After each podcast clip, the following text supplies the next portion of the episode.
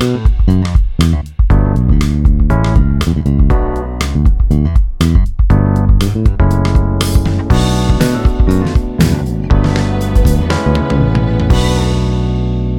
スケアナビ。はい。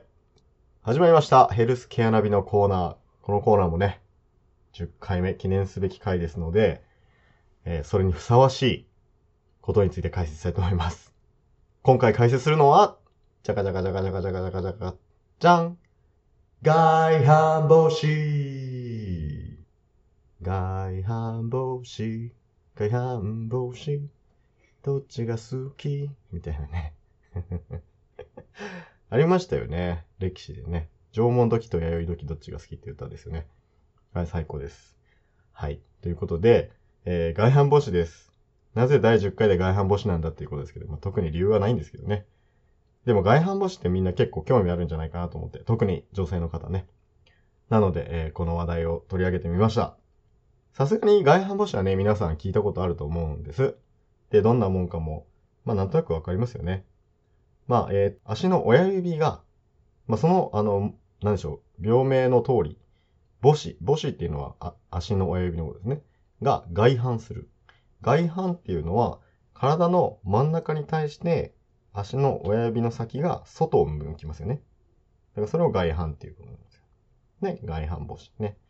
で、足の親指の第一関節、一番、あのー遠くの関節の次の第二関節ですね。そこの部分がグイッと曲がるっていうのになります。えっ、と、正式名称で言うと MTP 関節って言うんですけど、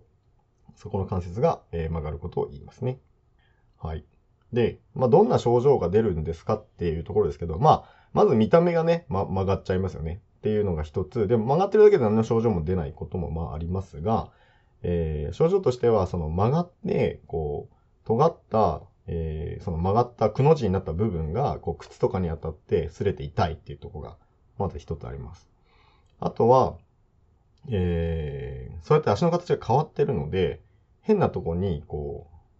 ベンチって言ってね、足にタコができます。で、そのタコが痛かったりとか、足の裏のところにとかね。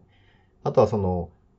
足の、えー形が変わって、まあ、ちょっと扁平足になりやすかったりとか、足がこう、開き気味になったりとかね、するんですけど、それでこう、魚の目とかもね、できちゃったりもします。ね。で、さらに進んでいくと、その関節の力のかかり具合がこう変わってくるので、それよりもうちょっと手前の足の関節も痛くなってきたりします。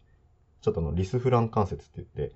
ちょっとわかりにくいですけど、その第二関節よりもまださらに自分の足首に近い側の関節の方が、ちょうどこう足の甲ぐらいのとこね、が痛くなったりするんですよ。なんで、あの、たかが外反母趾といえども、結構いろいろ、なんでしょう、その、不便になってくることが多いので、これを機会に、しっかり皆さん学んでいこうではありませんか。はい。ということで、えー、大体どんな病気か分かったかなと思いますので、えー、まず原因ですね。一般的に言われている原因を考えてみましょう。えー、これまず、えっ、と、外的要因と内的要因の大きく二つに言われると思います。えっ、と、外的要因っていうのは、えーいわゆる、その、もともと生まれ持ったものではない要因。内的要因は、まあ、もともとの自分の性質によってなるものっていうふうに思ってもらえばよくて、えー外的要因としては、もう圧倒的に、えー靴ですね。靴が原因です。これね、あの、面白い、えー研究があるんですけど、アフリカの、アフリカ大陸より西に2800キロ離れた大西の島に、イギリス領セントヘレナ島というところがありました。でそこでは、えっと、靴履いたことない人もいて、靴履いたことある人もいるっていう島だったんですよ。どんな島やねんって感じですけど、まあまあ、そういう時代があったんですよね。で、えーその人たちを調べて、靴を履かない人の外反母趾は、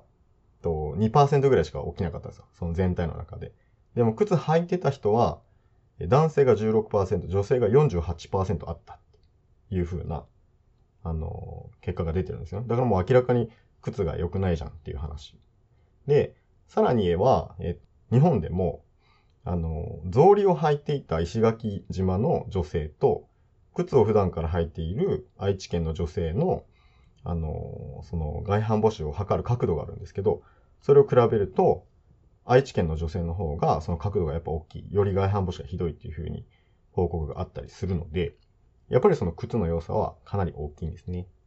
で、しかも、やっぱり、あの、ヒール後高い靴とか、先が尖った靴は、もう、そもそもその形が、親指をね、こう外反させるような形になってるので、えー、良くないですよっていうことが言えます。もうこれが最重要の原因だと、皆さん思っていいんじゃないですかね。だから、まあ、おしゃれは我慢。いや、それはもちろんわかります。僕もね。おしゃれでいたいなって常々思ってますから、わかるんですけど、あの、しょっちゅうしょっちゅうそんな靴履いてたらやっぱ外反母趾になっちゃいますよっていうことをちょっと思っててください。あとは、えー、外的要因としては、えっ、ー、とね、足、足の指をこう、突き指とかすること、あんまないかもしれないですけど、あるとその人体が、えー、傷んでて、ちょっと緩くなって、余計内側に曲がりやすくなるとかいうのがあるかもしれません。で、あの、僕昔空手やってたので、結構足突き指してたんですよね。なんで、ちょっとこの放送するにあたって外反母趾をね、また勉強し直してたんですけど、ふと僕の足を見ると、右足がちょっとなんかこう外反してるんですよ。あの、親指が。で、思い出すとやっぱり確かに、こう、蹴りでね、あの、右足でよく蹴りをしてたので、それで突き指してたなと思って、あ、これ原因なのかも、みたいな感じで、自分でも納得しましたけど、まあそういうのが一つあります。で、じゃあ逆に内的要因、えっ、ー、と、もともとある性質でどうなのかっていう話だと、足の形がまずあります。で、皆さんご存知かどうかわからないですけど、人間には、えー、足の形が3タイプあります。ね。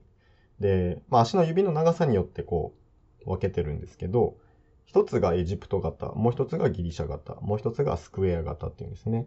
で、外反母趾になりやすいのはエジプト型です。で、エジプト型っていうのはどういうのかっていうと、親指が一番長い。足の親指が一番長い形。まあ、だから親指から順に人差し指、中指ってこう短くなっていくような感じがエジプト型。で、ギリシャ型は何かっていうと、えー、親指よりも人差し指の方が長い人の足の形。で、スクエア型は、あの、親指も小指、親指、親指、親指、親指から小指まで大体同じぐらいの長さの足の形を言います。ね。で、えー、エジプト型が、まあ親指が一番長いんで、その親指がこう、やっぱ曲がりやすくなってくるからですね。なりやすくて、しかも日本人にはエジプト型の足が多いので、まあそこは、えー、一つ注意しましょうってことね。皆さんちょっと自分の足の形を見て、何型かななんて思ってみてもいいかもしれません。あとは結構遺伝すると言われてるので、あの、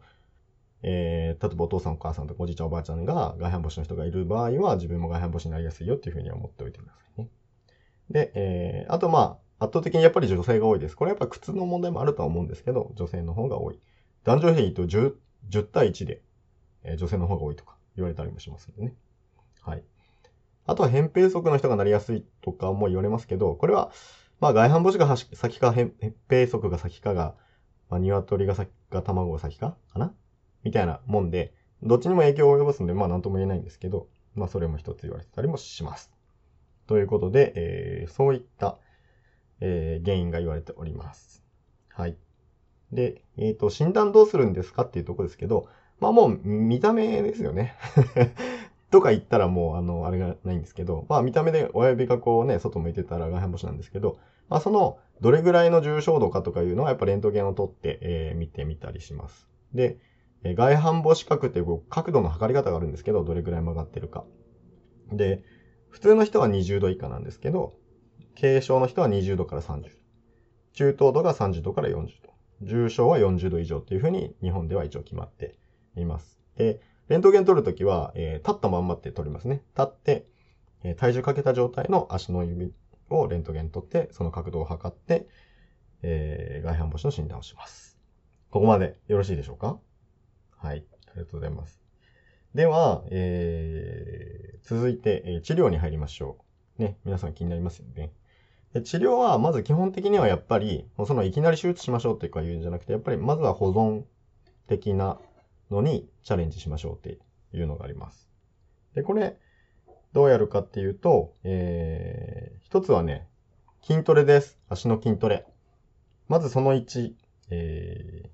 ー、母子外転筋っていうのを鍛えてほしいんですね。ちょっと名前で聞くと難しいですけど、どういうことかっていうと、足の親指を外側に広げる。まあ、これ外側って言っても、えー、親指を外に広げるって、まあその見方によっては体の内側に広げるから、なんとも難しいですけど、わかりますかね？まあパーするような感じですよね。手でパーするとき、指が外に広がるじゃないですか。ね？それと同じことを足でもやりましょう。パーするように足の前指をぐーっと広げてください。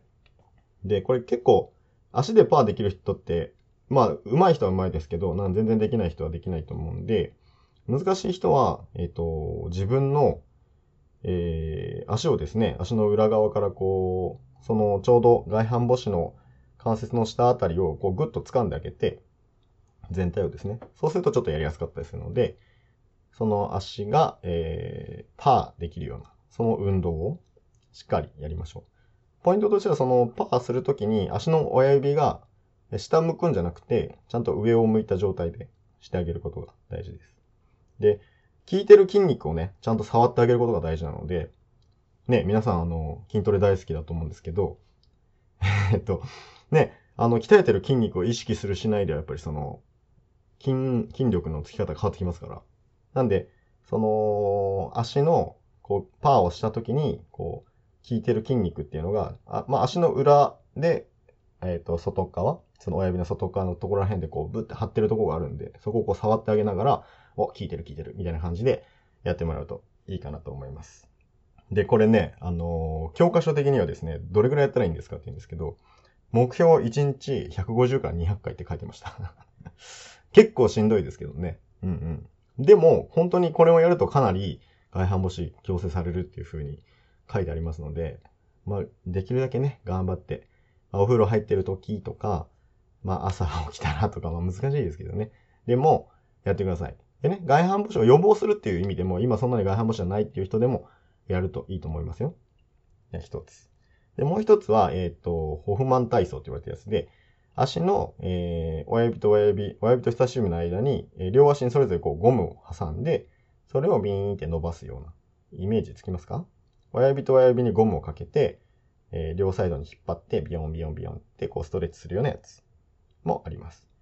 で、あとは、あの、外反母趾装具って言って、まあ、夜寝てる時だけその間に、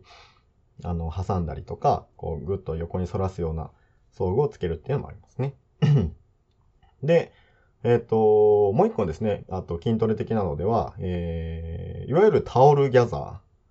ね、あの、測定原膜炎の時も言ったかもしれないですけど、こうタオルを置いて、それを足の指でこう手繰り寄せるような運動で、これはあの内在筋っていう筋肉を鍛える筋トレなんですけど、これ結構ちょっとコツがあって、あの、足の先っぽの関節だけでこう手繰り寄せるんじゃなくて、足全体をこうギューッと、アーチをギューッと作るような感じで、こう足全体を縮めるような感じでやってください。そうしないとしっかりこう内在筋が鍛わらないっていうふうに言われてます。わかりにくい人は、テニスボールとかに足の裏をペトンと乗せて、その状態でギューッとすると、足がぐーっとアーチで描くじゃないですか。そういう感じで、そうすると、あのー、土踏まずのところが、あいたたったみたいな感じになると思うんですけど、そこがちゃんと効いてるかどうかを考えながらやってみてください。バレエでいう、なんかこう、ドーミングっていう基本動作らしいですよ。僕は知り、知らないですけど、そんな風に書いてましたので、バレエやってる方はそう、あ、それかっていう風にイメージしてもらえばいいかなと思います。はい。でね、その保存療法をやってもどうしてもね、こう、足の曲がりが治らない場合はやっぱ手術っていうのがありますね。で手術どんなことするのって言うんですけども、やっぱりその曲がってるのを矯正するので、骨をこうちょっと切って、えー、くさび型に切ったりとか、まあ、いろんな切り方があるんですけど、で、まっすぐに矯正するっていう手術があります。で、まあ、ちょっと面白いのが、外反母趾の手術方法って、実は100通りぐらいあるって言われてて、まあ、その、どこがこう曲がってるとか、えー、どこのこう変形が強いとかによってこう、えー、骨の、例えば、えー、遠い方を切るのか近い方を切るのか、遠い方近い方ってちょっとわかりにくいですよね。えっと、末端の方を切るのか、えっと、自分の体の近い方を切るのかとか、まあ、切る場所が違ったりとか、切り方が違ったりとか、まあ、いろいろあるんですけどね。そう、100通りぐらいあるらしくて。なんで、まあ、手術方法はその先生が、ま、得意なやり方でやるのが一番いいかなと思うんですけどね。っていうところになります。はい。ちょっと長く喋っちゃいましたけど、外反母趾どうでしょうかね。すごい、まあ、ありふれた疾患ですし、でも、えー、みんな結構困るんで、ね、あのーまだそんな外反母趾じゃないよっていう人でも、例えばその、普段よくヒールを履くとかね、あの、先の尖った靴を履く場合は、そういうの履いた後はさっき言ったような、あの、トレーニングとかね、ストレッチとかしてもらうと、しっかり予防ができるんじゃないかなと思いますので、皆さん、頑張ってください。私もなんか今回これを言う、やるにあたって、なんかちょっと右足外反母趾っぽいなって、自分で不安になってきたので、トレーニングしっかり頑張りたいと思います。はい。ということで、本日は外反母趾でした。ありがとうございました。